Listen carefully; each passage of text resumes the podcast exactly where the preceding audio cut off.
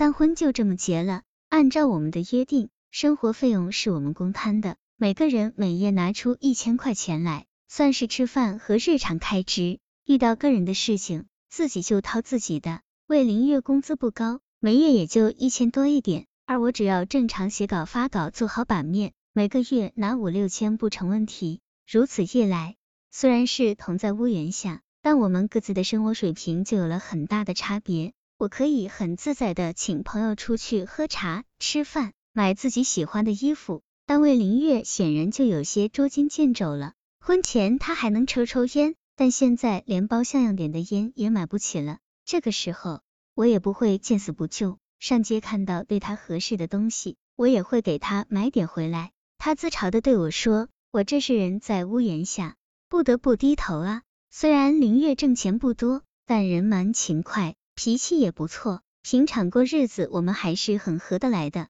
转眼二零零零年的冬天到了，林月突然接到老家的电报，说要盖房子了，需要一笔钱。他来海南前没有什么积蓄，我们结婚的四万多块已经让他山穷水尽了，现在家里一要钱，他肯定是没有了。他来找我商量，说看能不能寄回去五六千块钱。我一想，这可不行，要是开了这个口子。那我们的 A A 制不就形同虚设了吗？而且他的弟弟今天要了钱，明天父母会不会又来要？我也有父母兄弟，如果有一天他们也需要我帮助的时候，我拿不出来怎么办？我说不行，我们结婚时说好了的，个人有事个人出，他的事情没有道理要我出钱。他可能没有想到我真的会说出这样的话来。甚至也许从一开始，他对我所说的夫妻分账就没有当过真。他的眼睛瞪得老大，还在问：“你真不给？”我说：“是的，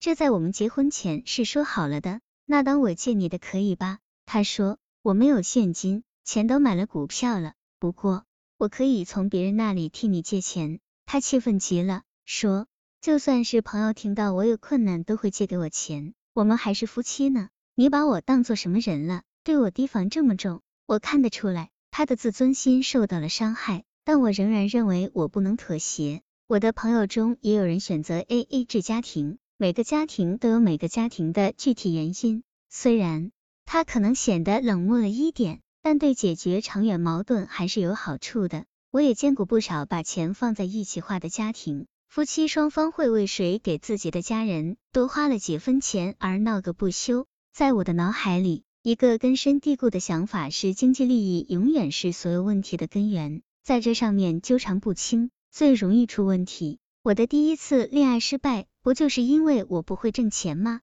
如果那时的我有今天这个本事，男朋友肯定不敢随便离我而去。我一定要在经济上保持优势，不能让他小看我，更不能让他利用我。从那以后，林月对我的态度明显冷淡了下来。我知道他在为什么生气。但我更有理由不高兴。A A 制是结婚前就说好的，现在为了这么几千块钱，他就板着个脸，不是在成心气我吗？哪里有这么小心眼的男人？以后的日子还长着呢，要真是出个什么大事，他还能饶了我吗？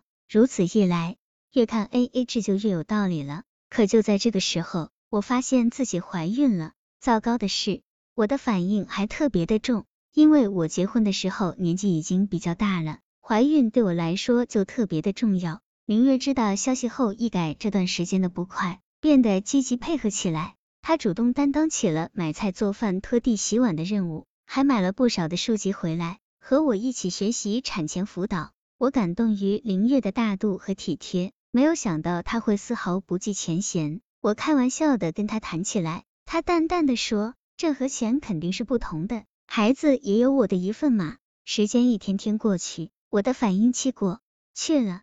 因为怀孕，我的工作基本上停了下来，收入立刻就只有一千来块钱了。但这个时候的花销却明显多了起来。因为我岁数太大，生孩子本身就是一件艰苦的事情，营养一定要跟上才行。而我反应期间又什么都吃不下，只能喝点乌鸡汤，其他的青菜水果都得榨成汁来喝。为了能达到伙食要求，林月把自己每天固定的上网时间取消了。即使这样，每月两千元还是让我们的生活感到了紧张。我从没有告诉过林月我还有十来万的存款，但同时我也在犹豫着要不要拿出一部分来花。就在这个时候，林月的母亲又住院了。这次他没有对我提起钱的事，我是在他包里发现家里要钱的信的，这肯定使他感到特别的痛苦。他的神情立刻变得忧虑了起来。三月的一个晚上，林月匆匆吃过饭后对我说他要加班，